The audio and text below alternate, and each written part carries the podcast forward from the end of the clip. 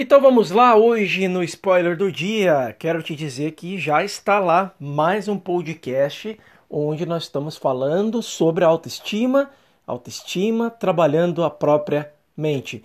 Quero te dizer o seguinte, pega a palavra esperança, encaixota ela, porque todo mundo que eu conheço, até onde eu sei, entende por esperança sempre com o entendimento de esperar que algo de fora é, supra um vazio existencial que está dentro. Existencial por quê? Porque não estamos conscientes da vida que levamos, não estamos conscientes muitas vezes dos atos, as ações que colocamos no nosso dia. Reagimos constantemente com relação à vida. Então, esperança, ela é até é a última que morre, mas ela morre. Por isso, não passe uma vida toda esperando em cima de um muro que as coisas sejam resolvidas de fora para dentro.